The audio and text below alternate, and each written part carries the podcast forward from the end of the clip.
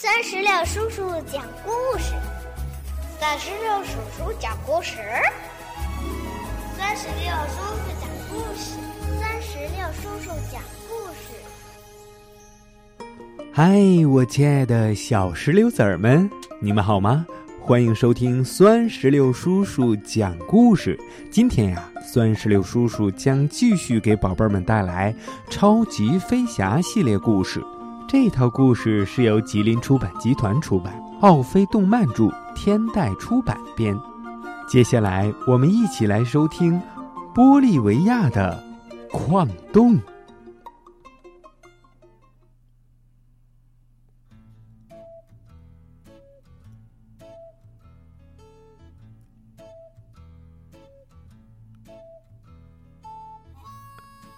乐迪。在机场跑道巡视的时候，他看见地面有个大洞，多多正在里面修水管。哎呀，不好了！多多被水管喷出的水流抛向了空中。乐迪想要帮忙，多多却硬撑着。这时，控制室传来声音：“乐迪，你有任务。”乐迪只好朝控制室飞去。原来是玻利维亚一个叫安吉洛的男孩订了包裹。金宝告诉乐迪，玻利维亚是南美洲的一个小国，那里有海拔很高的安第斯山脉，也有海拔很低的矿井，还有乌尤尼盐沼。它覆盖的盐，下雨后就像一面镜子。安吉洛站在房间的窗前，看上去很伤心。只有爷爷知道，他在想走失的小狗波奇。爷爷想和安吉洛一起去寻找波奇，安吉洛却回答爷爷说。我想再等等。我订了一个包裹，里面的东西可能会帮到我们。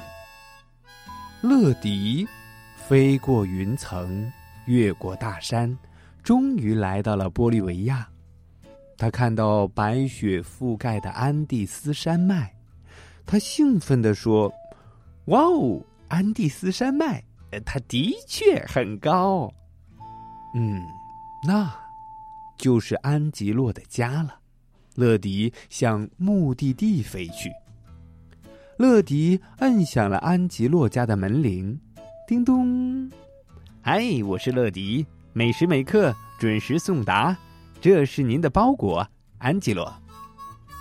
谢谢你，乐迪。安吉洛开心的把乐迪请进屋里，迫不及待的打开了包裹。原来啊。包裹里是一顶矿工的帽子。安吉洛说：“矿工帽子上面还有灯呢。我和爷爷准备到矿井下面去，那里非常暗，所以需要灯。”超级飞侠说：“可是，你们为什么要要下矿井呢？”爷爷说：“是这样的，安吉洛的狗。”波奇跑掉了，我们猜他可能跑到矿井里去了。那那我能跟你们一起去吗？我也有灯哦。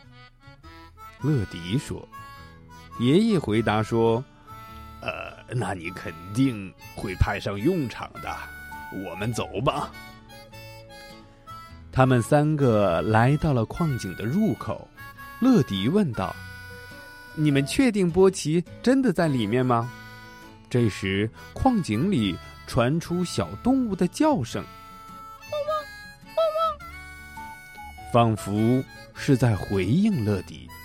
安吉洛说：“一定是波奇在叫。”安吉洛打开探照灯，在爷爷的带领下，他们一起走进了矿井。矿井里面好黑呀。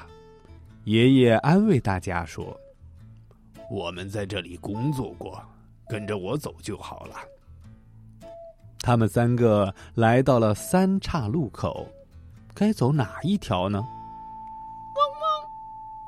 叫声再次传来。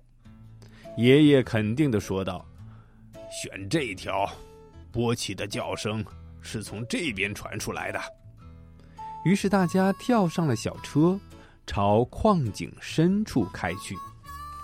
乐迪说：“你们真能确定他就在这里面吗？”爷爷说：“他没有其他地方能躲了，这已经是矿井的底部了。”就在这时，安吉洛看到了波奇，他跑过去，大声的说：“波奇，你真的在这儿？我真的好想你呀！”安吉洛开心的抱起波奇，大家一起坐上小车往回走。小车慢慢的爬上高高的坡轨。就在这个时候，不好的事情发生了。乐迪的机翼撞到了旁边的石柱，滚落的石头撞到了铁轨的变换挡上。糟糕！呃，铁轨变换了方向，我们走错路了。爷爷晃动变速杆，想要让车停下来。咔嚓，变速杆断了，小车一下子失去了控制，开始急速的下滑。小车变得像一头怪兽，在铁轨上横冲直撞，撞翻了警示牌，甩掉了车轮子。天啊，马上就要冲下悬崖了！在这危险时刻，乐迪突然变身。用力挡住小车，小车终于停止了。